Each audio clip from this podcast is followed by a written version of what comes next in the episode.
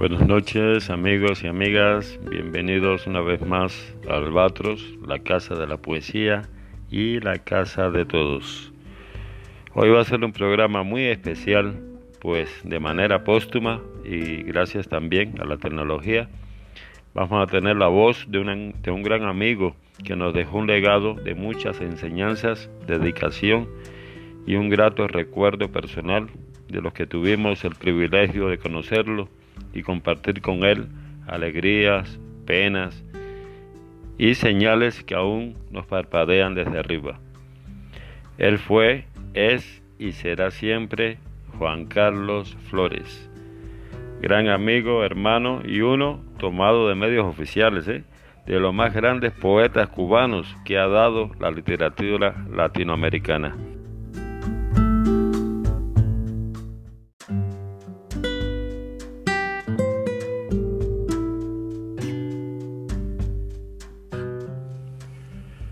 Juan Carlos Flores en el año 1990 ganó el premio David de poesía con su primer poemario Los pájaros escritos. En el 2002 publicó su libro Distintos modos de cavar un túnel, con el que ganó el premio Julián del Casal de la Unión Nacional de Escritores y Artistas de Cuba. Fue fundador del grupo Omni Zona Franca en Alamar y en el año 2009 lanzó un DVD con 36 poemas suyos el cual tituló Vegas Town. Poemas que escucharán y con su propia voz aquí en Albatros, gracias al encuentro que sostuvo con Estado de Sats el día sábado 8 de octubre del año 2011. Vamos a escuchar primero a Joaquín Sabina con esto que se llama Como un explorador y seguidamente entrarán en el universo de Juan Carlos Flores con sus poemas circulares de Veganstown. Bienvenidos a Albatros.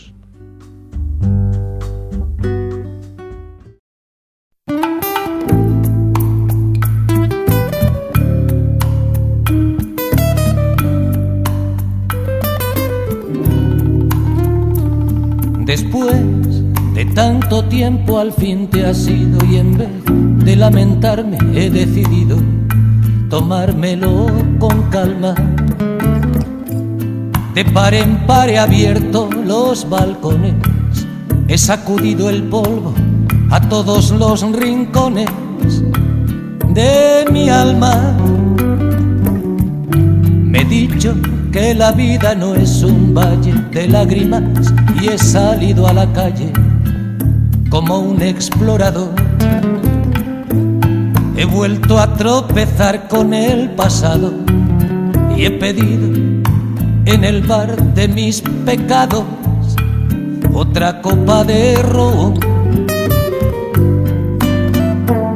Y en otros ojos me olvidé de tu mirada y en otros labios despiste a la madrugada y en otro pelo me curé del desconsuelo que empapaba tu almohada. Y en otros puertos he atracado mi velero y en otros cuartos he colgado mi sombrero y una mañana comprendí que a veces gana el que pierde a una mujer.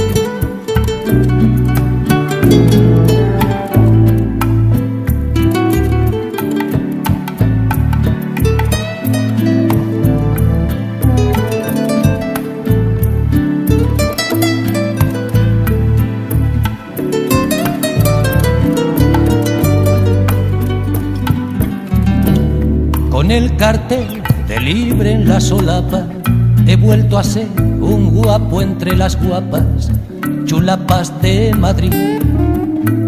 Solo me pongo triste cuando alguno, en el momento más inoportuno, me pregunta por ti.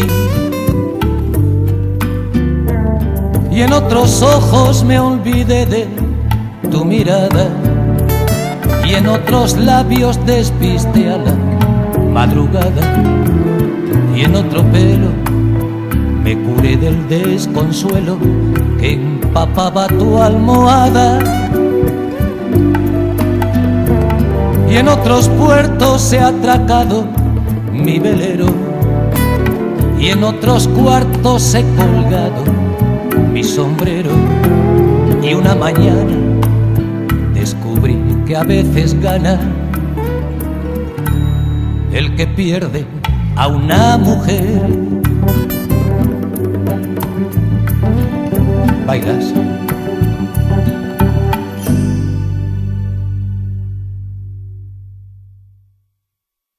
Me gustaría compartir con ustedes eh, unos poemas de un proyecto que yo hice.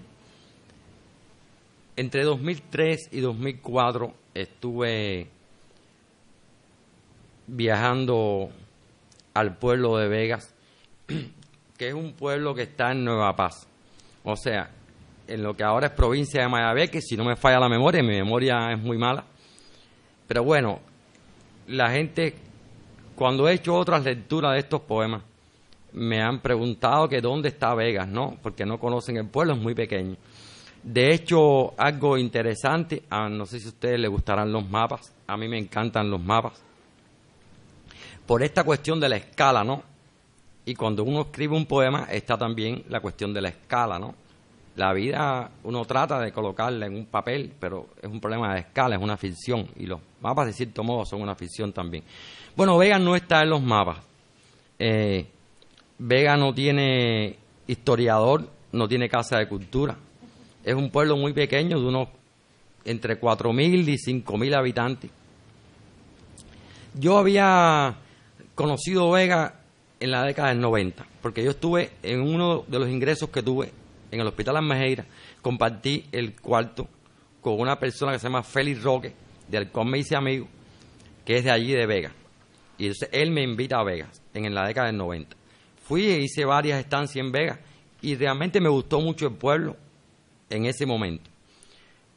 Cuando se me da la posibilidad de financiamiento para hacer un disco, lo que se esperaba de mí era un disco urbano, porque yo soy un poeta de la mar. Bueno, la gente que ha ido a los festivales de Orni sabe que he estado en los festivales desde el comienzo y todo eso. Entonces, yo le dije a Alberto Vireya, que era agregado cultural de la Embajada de España en aquel entonces, que es quien me, me, me plantea ¿no? la posibilidad, el deseo de, de hacer un proyecto conmigo. Yo le dije que no quería hacer un proyecto urbano, que yo tenía un sueño de escribir poemas eh, sobre un pueblo de campo que se llamaba Vega. Entonces a él le interesó la idea. No tenía en ese momento, bueno, Antonio me pidió que hablara un poco de la génesis del proyecto, eso es lo que estoy haciendo. Eh, él no tenía un proyecto rural entre los proyectos que él estaba haciendo. O sea, todos los artistas que tenían proyectos con él eran artistas urbanos y todo estaba muy bien, ¿no? Pero no tenía un proyecto rural. Entonces algo interesante, porque es que yo le dije, mira, todo esto nace porque yo soy, yo soy nacido en Ciudad de La Habana, pero soy el hijo de un guajiro, que siempre me crió con los cuentos del campo y del campo y, todo eso. Y lo interesante es que su padre es también campesino, es un campesino catalán que emigró en la época de Franco hacia Portugal. Y entonces él empezó a hablarme también de su papá y la memoria de las cosas del campo y de las personas que le transmitía a su papá y le pareció interesante el proyecto. Entonces, bueno, empecé a viajar hacia Vega. ¿Qué hacía? Estaba más o menos una semana, escribía un diario, vivía la misma vida que vivían esas personas allí. Y entonces al regreso en la casa iba escribiendo los poemas. Así estuvo un año, un año más o menos. Al final hice un estudio sonoro del pueblo. Me fui con equipo de, de sonido, hice un estudio sonoro y un estudio visual. Con todo eso me metí en un estudio, en el estudio de Tony Carrera, y con Amaury Pacheco, que ha sido el coordinador de los festivales de, de que fue el que hizo, me hizo de productor en el disco. Y estuve varios meses y de ahí salió ese disco, que es un disco que yo digo que no, no son poemas musicalizados. Es un disco que es poesía y banda sonora. ¿Por qué? Porque le aplicamos el concepto al disco de la banda sonora, de, digamos, de una especie de película radial. Bueno, terminé el disco y yo seguí viajando a Vega. y seguí escribiendo poemas. En el disco hay treinta y tantos poemas y en el libro hay noventa poemas. Bueno, yo tengo dos posibilidades de lectura. Una, una lectura muy organizada que está contenida en esta antología, que es un extracto del libro de Vega, y otra lectura más azarosa del libro. Decía Octavio Paz que leer es como caminar. Digamos, pudiera caminar por aquí al azar o hacer esta lectura organizada. Eh, voy a preferir, o sea, leer eh, esta lectura organizada porque aquí están contenidos los poemas que están en el disco y ya varias personas tienen el disco. De manera que esto es un lanzamiento del disco, un relanzamiento, porque el disco ha tenido dos, dos presentaciones. Eh, inesperado para mí, realmente. Es inesperado. Así que bueno, gracias a ustedes.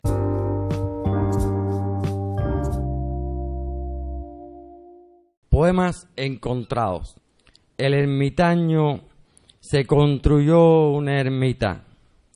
La rodeó con un sembrado de hortalizas.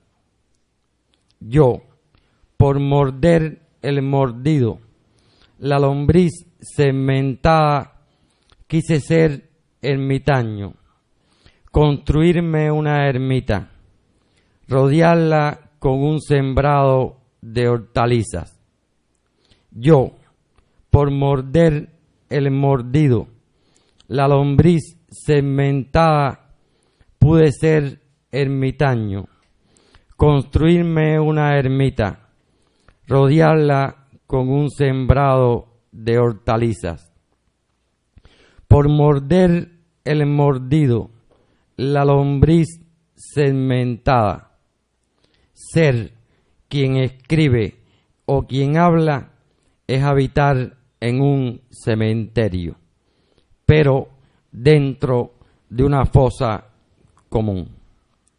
La campana y el perro. Santa Bárbara, bendita. Santa Bárbara, bendita. Santa Bárbara, bendita. Santa Bárbara, bendice. El ahijado rezó el sonido hipodérmico de la campana, al sonido hipodérmico de la campana, el sonido hipodérmico de la otra voz. Sonido montase sobre sonido, de la misma manera que animal montase sobre animal. Un gramo de locura en la razón, un gramo de razón en la locura donde todo está nominado, todo está, sin embargo, por nominar. Lingua vulgata. Santa Bárbara, bendita. Santa Bárbara, bendita. Santa Bárbara, bendita. Santa Bárbara, bendice. El ahijado excretó. Bueno, el primer poema está inspirado en un señor que emigró de Oriente hacia La Habana, no tiene una dirección establecida y vive en una pequeña choza a la salida del pueblo, criando una finca. Entonces, bueno, ese es el punto de partida. Y este es un personaje que dicen que está loco en el pueblo y es un místico. O sea, tiene mucha mucho fervor religioso y todo eso. Bueno, se mueve y no se mueve. Un círculo un cuadrado.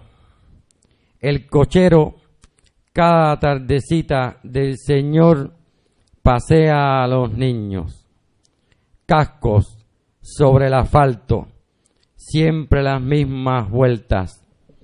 Cascos sobre el asfalto, siempre los mismos niños.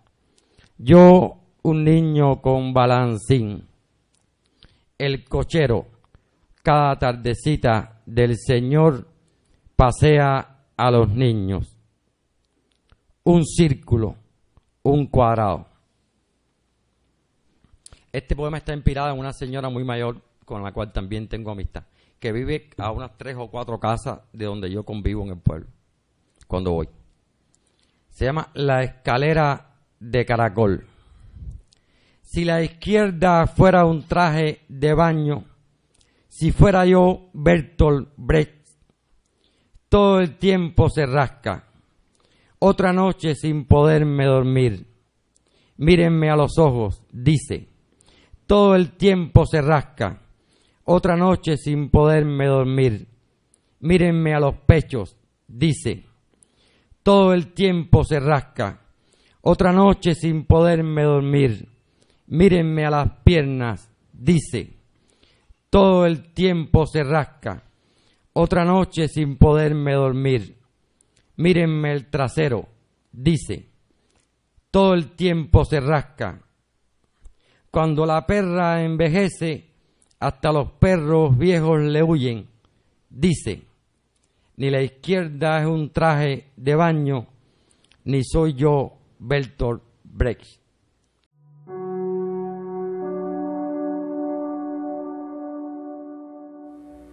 Estamos escuchando a Juan Carlos Flores con Vegas Town. Pero antes vamos a, a escuchar a Charlie García con Confesiones de Invierno. Buenas noches.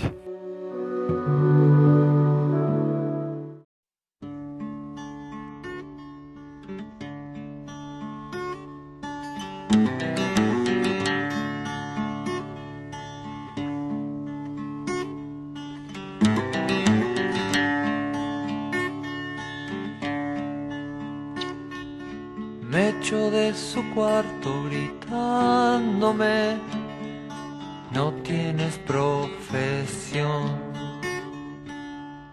Tuve que enfrentarme a mi condición, en invierno no hay sol. Y aunque digan que va a ser muy fácil, es muy duro poder mejorar. Hace frío y me falta un abrigo y me pesa el hambre de esperar. ¿Quién me dará algo para fumar o casa en que vivir?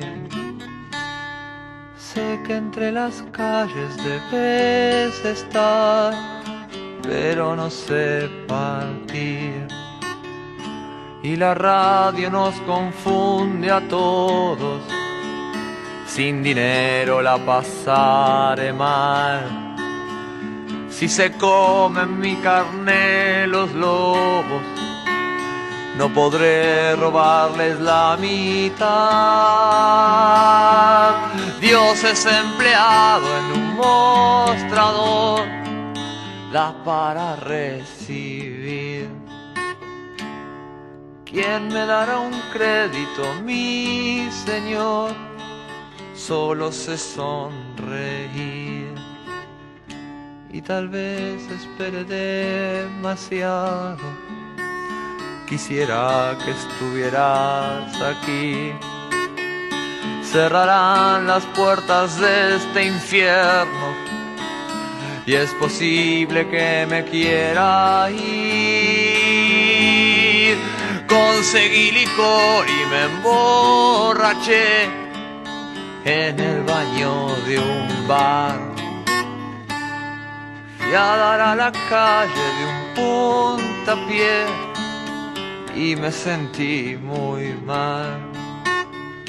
Y si bien yo nunca había bebido, en la cárcel tuve que acabar. La fianza la pagó un amigo. Las heridas son del oficial.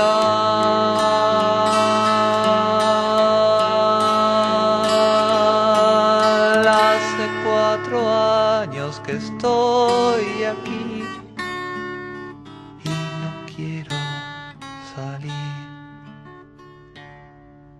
Ya no paso frío y soy feliz. Mi cuarto da al jardín.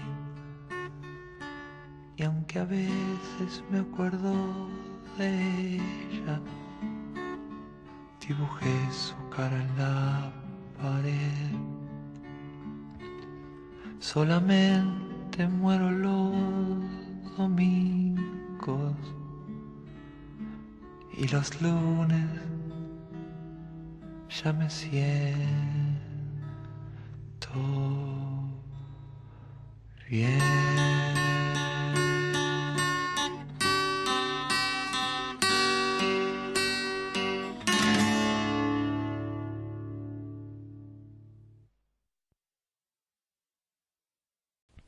El exhibicionista desnudo camina sobre la calle central. Es mediodía y hay tedio, y hay pájaro del tedio. Ave que al descender picotea, también cava. El abolicionista desnudo camina sobre la calle central. Es mediodía y hay tedio y hay pájaro del tedio, ave que al descender picotea, también cava. Exhibicionista o abolicionista, alguien desnudo caminó sobre la calle central.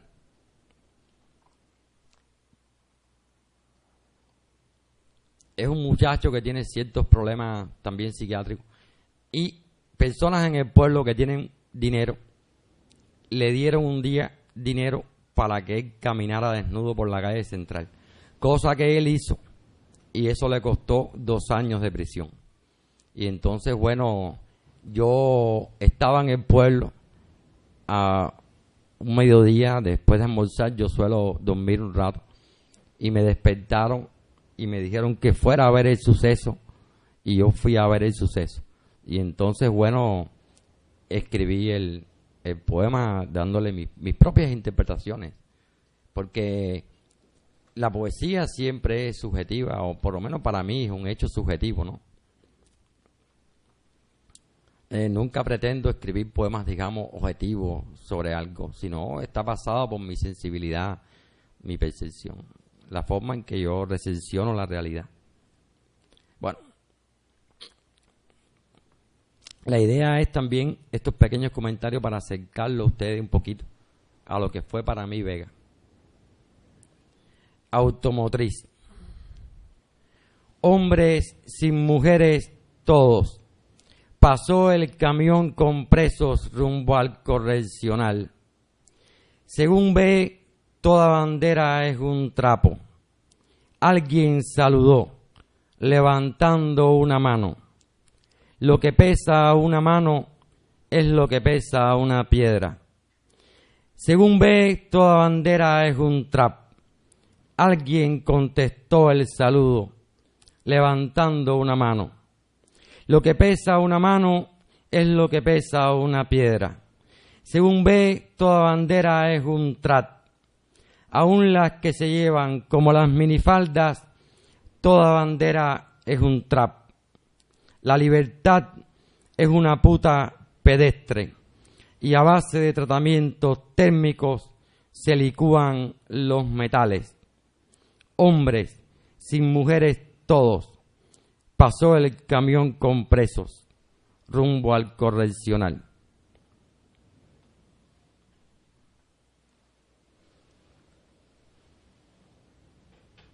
Bueno, no, no solo cuando uno escribe poesía están las percepciones de la realidad. También están las conexiones que uno hace con la propia literatura, con otras escrituras. Y viendo ese suceso, ¿no? De un camión con presos que pasaban a las afueras del pueblo. Estaban un poco dolorosos los poemas. Bueno, en el pueblo también jugaba fútbol con los niños y todo eso. Y se, le escribí este poema. Juegan al fútbol en campos deportivos que son ruinas, locaciones dentro de locaciones que son ruinas también. Mimos, no gustándoles club alguno del fútbol provinciano, ni jugador alguno del fútbol provinciano. Mimos, donde dicen que no hay club de veras en el fútbol provinciano ni jugador de veras en el fútbol provinciano. Mimos, más pobre que una rata rupestre está un país rupestre, sin sus santos y su Pelé, sin su Boca y su Diego, los Bobadilla, poca cosa. Mimos, bola que rueda, bola que rueda, bola que vuela, bola que rueda, bola que rueda, bola que vuela, bola que rueda, bola que rueda, bola que vuela, adrenalina, gol. Juegan al fútbol en campos deportivos que son ruinas, locaciones dentro de locaciones que son ruinas también. Los graciosos mimos, soñadores o futbolistas. Su alegría es la alegría adorada de la libertad. Su encanto es el encanto breve de la juventud.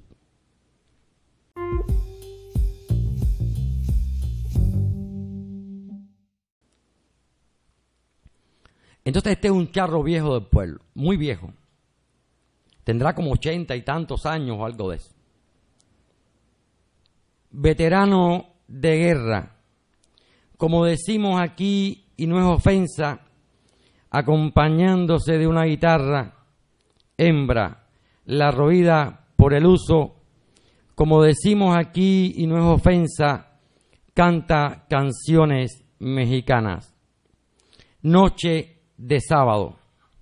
Veterano de guerra, como decimos aquí, y no es ofensa, acompañándose de una guitarra, hembra, la roída por el uso, como decimos aquí, y no es ofensa, canta canciones mexicanas. México, lindo y querido, completamente borracho, de bebidas calientes y baratas está el hombre y completamente borracha de canciones calientes y baratas ha de estar la guitarra.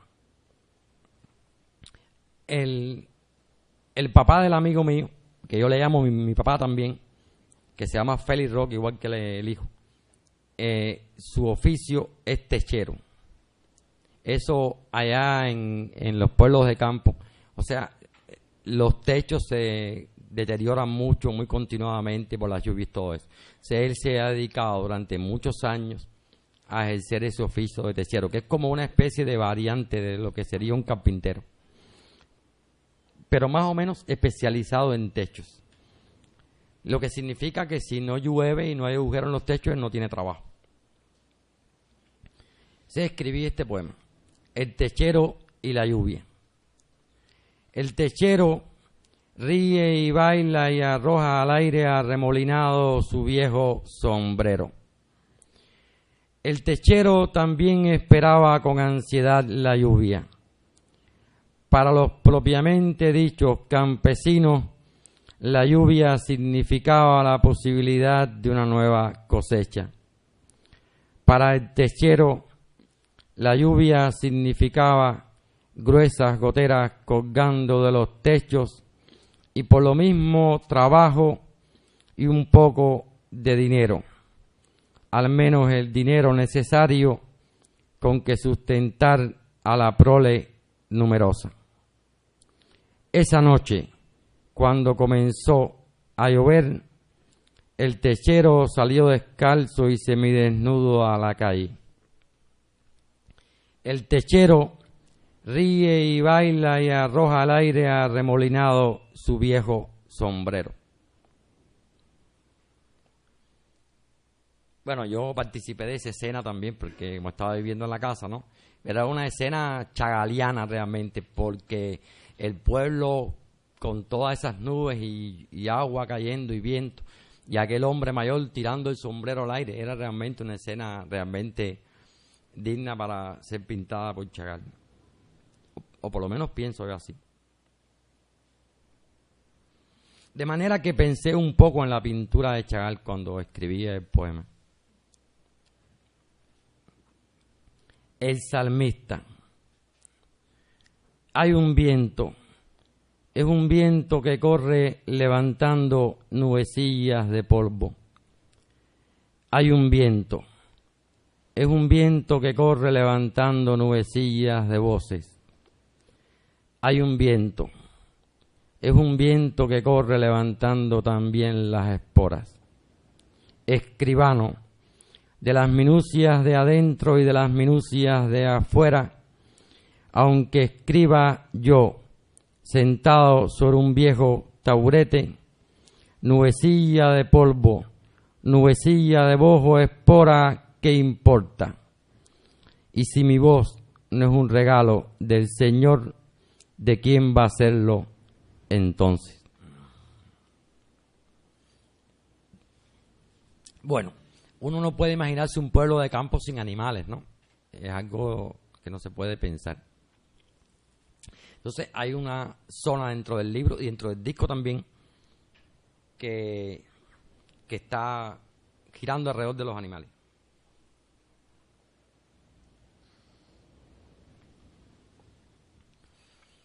El alacrán. Cran, cran, cran. Cran, cran, cran. Cran, cran, cran. Uno.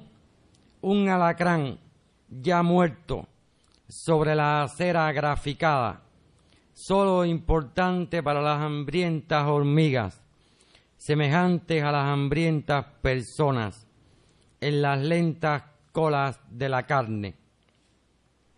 Cran, cran, cran, cran, cran, cran, cran, cran, cran. Uno, un alacrán ya muerto sobre la acera graficada. Importante también para el poema o posible poema de lo necrosado, aunque aquí la única persona atenta a estas minúsculas muertes cotidianas sea yo.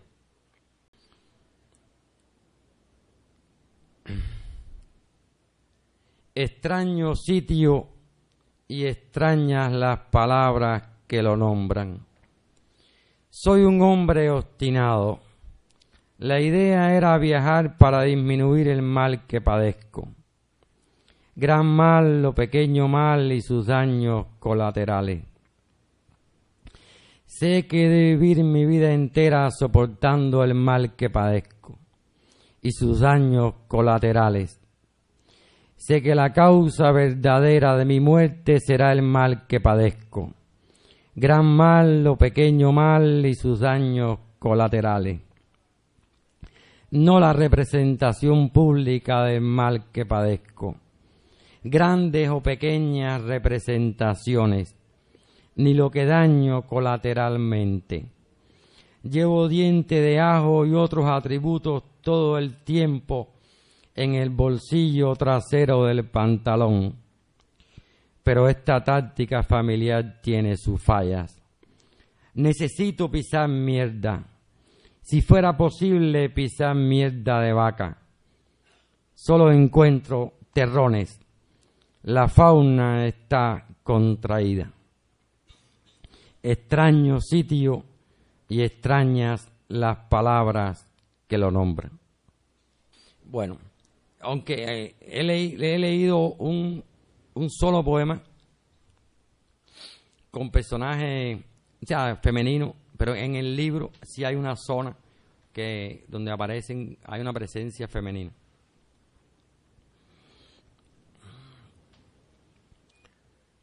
Este se llama Hinduista, el poema. Las mujeres vienen y van, vienen y van, vienen y van. Chancleteo doméstico. El apicultor está concentrado en su faena. Si una abeja le pica, una abeja le pica. No por ello hay que extraer del evento una suma moral. La queja es como la raíz de una muela cariada, dices. Las mujeres vienen y van, vienen y van, vienen y van chancleteo doméstico. El apicultor está concentrado en su faena. Si una abeja le pica, una abeja le pica. No por ello hay que extraer del evento una suma moral. La queja es como la raíz de una muela cariada, dices. Las mujeres vienen y van, vienen y van, vienen y van, chancleteo doméstico. Yo, el apicultor, estoy concentrado en mi faena. Si va a picarme una abeja, que me pique una abeja. No por ello hay que extraer del evento una suma moral. Negra, esa abeja da vueltas alrededor de mi cara. Y el negro no es color, es la ausencia del color. El río, primera parte. Porque iba a escribir dos poemas sobre ese río, pero no pude escribir el segundo, solamente quedó este. No es el Tajo, el río que pasa por la aldea. Si el río que pasa por la aldea fuera el Tajo, no pasaría por la aldea, pasaría entre España y Portugal. No es el Tajo, Ningún nombre tiene el río que pasa por la aldea. En ningún mapa fluvial está el río que pasa por la aldea. A veces está seco y ni siquiera pasa por la aldea. El río que hoy pasa por la aldea. Soy el guardador de rebaños y mis rebaños son los sueños. No soy el guardador de rebaños. Los poetas cubanos ya no sueñan. Pudiera ser el guardador de rebaños. Los poetas cubanos pudieran tener sueños. Tosca la silla en la que me he sentado a ver pasar la sucesión, la procesión, todo lo que se arrastra. Porque una de las cosas que hacía en Vega era que no me llevaba libros de poesía. O sea, no leía en Vega. Porque bueno, toda la gente que vivía conmigo no leía libros y yo quería vivir la vida que ellos vivían. Pero entonces no leía, pero sin embargo me pasaban muchos versos y relatos por la cabeza, ¿no? Mientras estaba allá en Vega. Algo muy interesante, ¿no? Bueno, una de las cosas que más me impactan en ese pueblo son los síndromes Down las personas síndromes Down. Hay unos cuantos y las familias lo sientan en los portales a tomar sol. Eh, entonces, bueno, quise escribirles este poema que se llama Principado. Los idiotas me miran. Sus miradas son paredes donde rebota mi memoria que es la esfera. Aunque trillos existan hacia lo oscuro luminoso de ahí adentro, ya no somos los caminantes de esos trillos. Costa norte, costa sur, las mismas aguas regresan a las mismas playas de arenas movedizas, extensión sobre la cual hay huellas y objetos todo lo que he buscado escapa hacia lo rojo. Sin embargo, a los idiotas miro. Esta mirada es la pared donde rebotan sus memorias, que son esferas. Aunque trillos existan hacia lo oscuro luminoso de adentro, ya no somos los caminantes de esos trillos.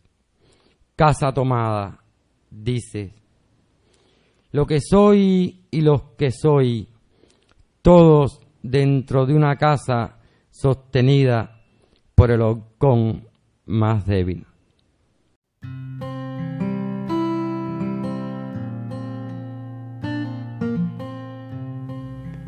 Estamos en Albatros y continuamos ahora con una canción de Carlos Varela, Habáname. Buenas noches.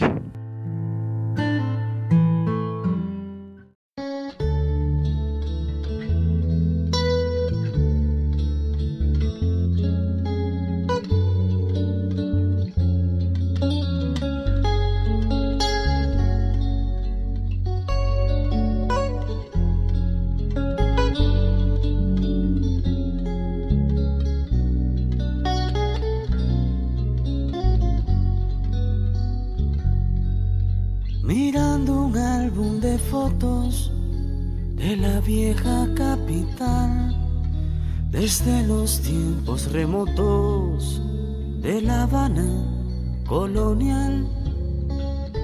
Mi padre dejó su tierra y cuando al morro llegó, La Habana le abrió sus piernas y por eso nací yo.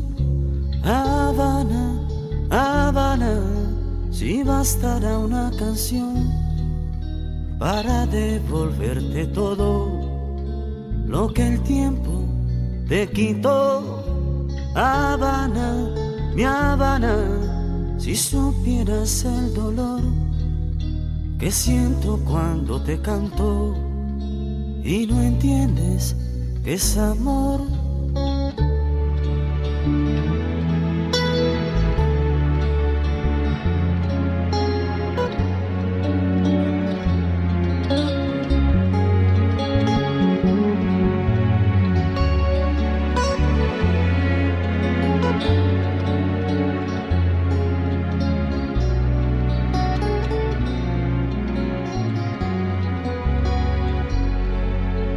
Escuchando a Matamoros desde un lejano lugar. La Habana guarda un tesoro que es difícil olvidar. Y los años van pasando y miramos con dolor cómo se va derrumbando cada muro de ilusión. Habana Habana, si bastará una canción para devolverte todo lo que el tiempo te quitó. Habana, mi Habana, si supieras el dolor que siento cuando te canto y no entiendes que este llanto es por amor. Mm-hmm.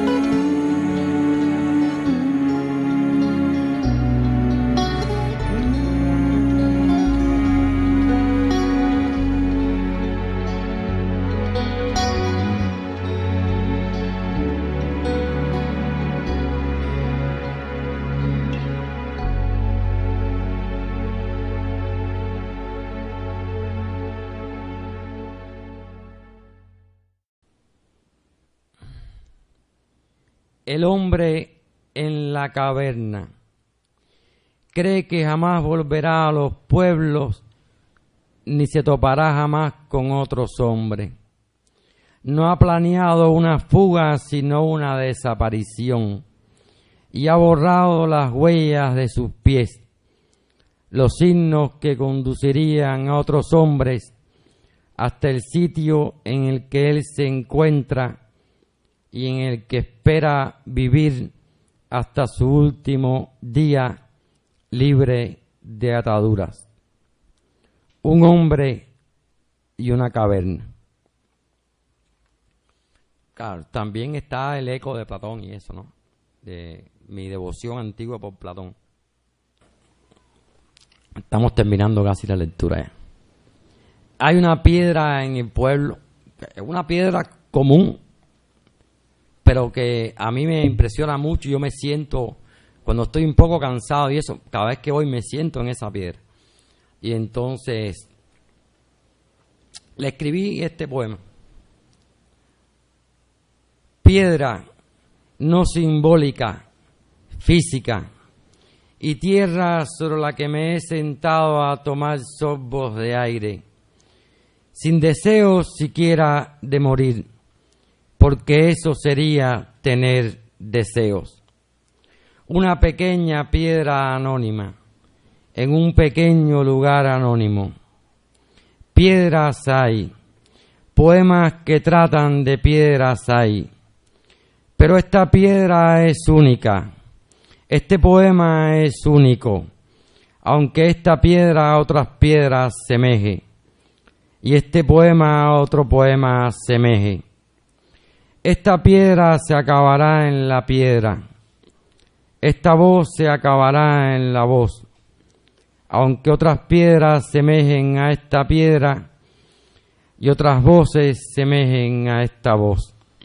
Lo que quema y no quema es la noción de conjunto.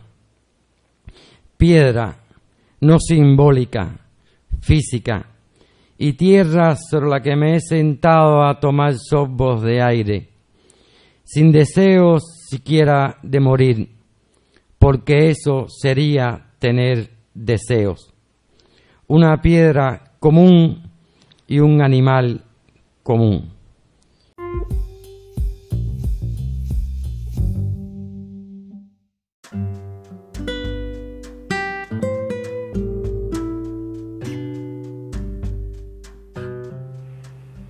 Escuchamos a Juan Carlos Flores con poemas que integran su disco Vegas Town.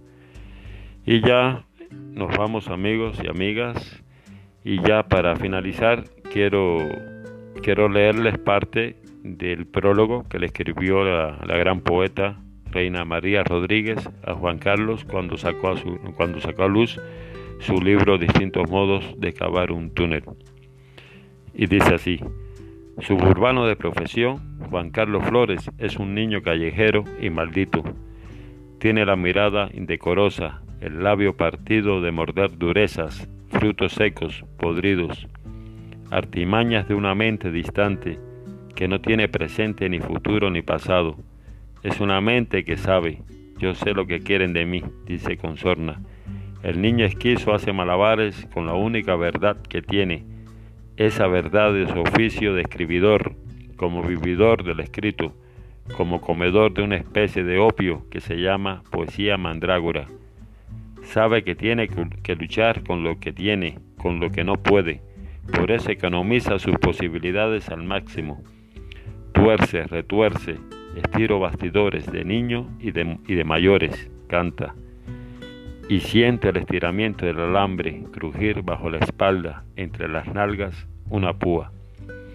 Ningún otro poeta vivo que yo conozca habla de la poesía y de los poetas como Juan Carlos Flores. Él vive de sus lecturas, su comida es la palabra, una perforación intestinal. Su sueño, la entrada del diente en la carne podrida, por donde respira, se ahoga y siente su suicidio permanente está en la página que trastea con esmero, con delicadeza de jardinero que poda un mar abusal en claro oscuro. Página pozo, donde viven y se atropellan las voces que lo acompañan y no lo dejan solo. Como en un cuadro de Acosta León, me dice, un cuadro de tarecos que no sirve más que para gritar. Cuando abran este túnel libro por donde han pasado fantasmas ilustres, no miren hacia atrás ni hacia adelante, conviértanse en su propio recorrido, donde una voz jadeante, entrecortada, sirve de guía desde esa prisión, cárcel destino, en el laberinto de Alamar. Sobran paisajes afuera, trivialidades y deseos, todos circundantes y efímeros, Juan Carlos Flores nos prueba cómo pueden cavar con pocos instrumentos otros túneles. Reina María Rodríguez.